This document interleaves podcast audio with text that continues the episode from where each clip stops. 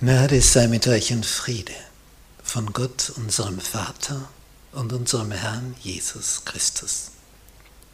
Wir studieren das Buch Daniel, Lektion 2, von Jerusalem nach Babylon. Donnerstag, Abschlusstest. Da gibt es also Lehrer, die unterrichten an der babylonischen Hochschule, Hochschulprofessoren, würden wir heute sagen, Universitätsprofessoren. Und die bilden die jungen Leute aus. Und dann kommt Matura, Abitur, Abschluss des Ganzen. Und jetzt kommt Nebukadnezar selber. Und jetzt zittern die Professoren. Denn jetzt ist der König da und testet die Studenten, ob die Professoren in diesen drei Jahren entsprechende Arbeit geleistet haben. So, und was stellt er dann fest?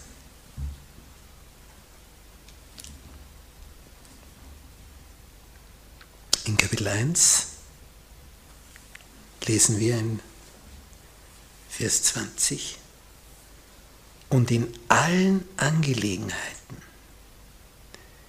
die Weisheit und Einsicht erforderten. Also das geht jetzt schon über den Stoff hinaus, da, da durchblickst du die Dinge schon, hast du sie verstanden.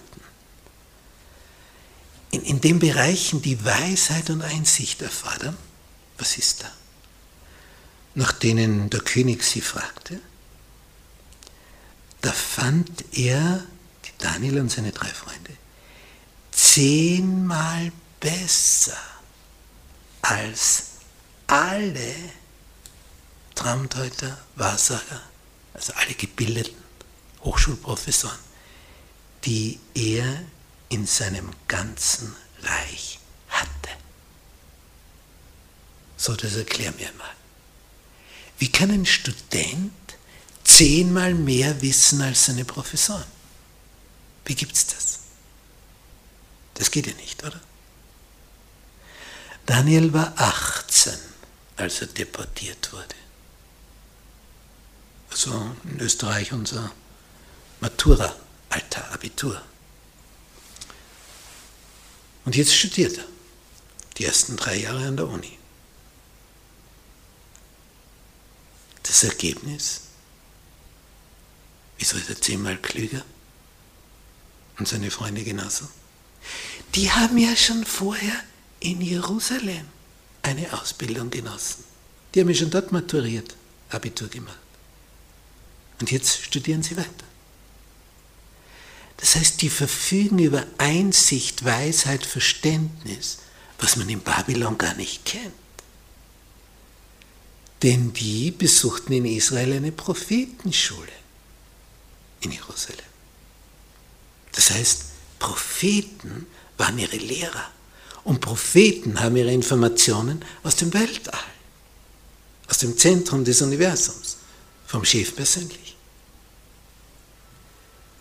Das heißt, es ist eine Weisheit, die ist der irdischen zehnmal überlegen. Und das hat Nebukadnezar, der ein Genie war, sofort gemerkt. Wow, Ergebnis? Holt sie in seinen Dienst, sie werden seine Verwaltungsbeamten. Das, das, das lässt er nicht, die lässt er nicht entwischen. Denn er merkt, boah, mit denen ist was anzufangen. Und hier sehen wir jetzt, wie Gott arbeitet. Er lässt einerseits zu, dass sein Volk besiegt wird von den Babyloniern letztendlich der Tempel zerstört wird, wo sie gedacht haben, die Juden, das ist ihre große Sicherheit. Als Jeremia gepredigt hat, wenn ihr euch nicht ändert, werdet ihr vernichtet, dann sagen sie als Gegenargument, hier ist des Herrn Tempel. Gott wird hier seinen Tempel beschützen. Was kann uns passieren?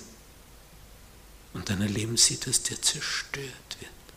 Sie deportiert in Gefangenschaft, abtransportiert werden, entwurzelt werden 10.000 Kilometer woanders. Diese Deportation hatte den Sinn, dass die Besten von Israel mit den Besten von Babylon zusammenkommen, damit der Allerbeste, Nebuchadnezzar, der Star unter den Babyloniern, eine Gotteserkenntnis bekommt. Und da ist Daniel ideal dafür einzusetzen. Er ist der Beste aus Juda. Die zwei Besten kommen zusammen aus jeder Nation. Das ist Gottes Plan.